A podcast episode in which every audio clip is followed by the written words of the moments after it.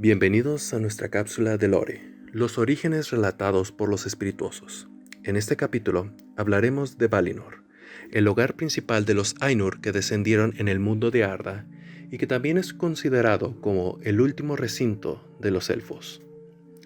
Si no están familiarizados con el legendarium de Tolkien, probablemente algunos pasajes no los sepan ubicar o reconocer, pero en capítulos posteriores los explicaremos a detalle para que puedan comprender la relación que tuvieron con Valinor. Como recordarán, en pasados videos les había comentado que el primer recinto que tuvieron los Valar y Mayars cuando llegaron a Arda fue Almaren, una pequeña isla ubicada en el centro de la Tierra Media. Pero esta fue devastada cuando Melkor destruyó las lámparas que iluminaban al mundo, porque aquellos colosales faros cayeron encima de la isla. Heridos y afligidos, los Valar y Maiar huyeron de la Tierra Media hacia el oeste del mundo, donde se encontraba el continente de Aman. Ahí volvieron a establecerse y comenzaron a reconstruir en el nuevo reino que llamaron Valinor. Su primera tarea fue recuperar lo que se les había quitado, que era la luz que iluminaba el mundo. Por ello, crearon los dos árboles de Valinor, sobre la colina de Estelohar, que iluminarían por completo el continente de Aman, porque ellos irradiaban su propia luz. Después de ello, los Valar comenzaron a crear los asentamientos principales, que serían sus hogares en ese continente. Se creó Ilmarin, que es la mansión de Mangue y Barda, construido en Taniketil, la montaña más grande de la cordillera de Pelori. Desde esa mansión, Mangue podía ver cualquier cosa en el mundo, y Barda podía oír cualquier cosa en el mundo. También se crearon los salones de mandos, que es el hogar del Valar Namo, y es el lugar de residencia de los que murieron en la Tierra Media. Y también se creó los jardines de Lorien, hogar del Valar Irmo. Ahí llegan las almas que son afligidas por un gran dolor, para que se les pueda curar. El tiempo pasó, y se le llamó a esta etapa de la historia la Edad de los Árboles. No hubo cambio en Valinor hasta que llegaron los primeros hijos de Ilúvatar, quienes serán los elfos, que habían nacido en la Tierra Media. Después de derrotar a Melkor y encerrarlo en la estancia de mandos, los Valar invitaron a los elfos a quedarse en Valinor.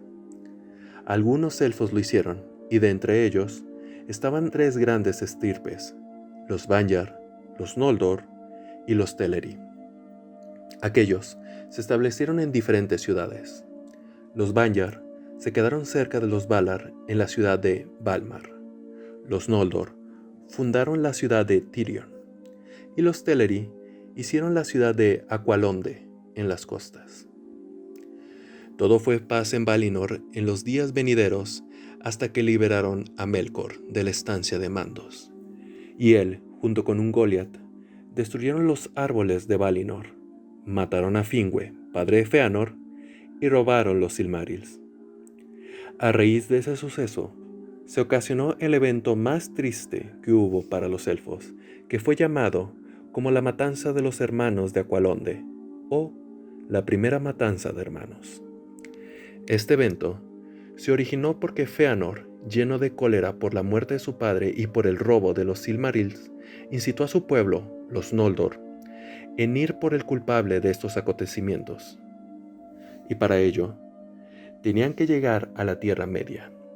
La forma más fácil de ir era atravesando el mar de Belegaer, así que fueron a Aqualonde, que era hogar de los elfos Teleri y se encontraba en la costa.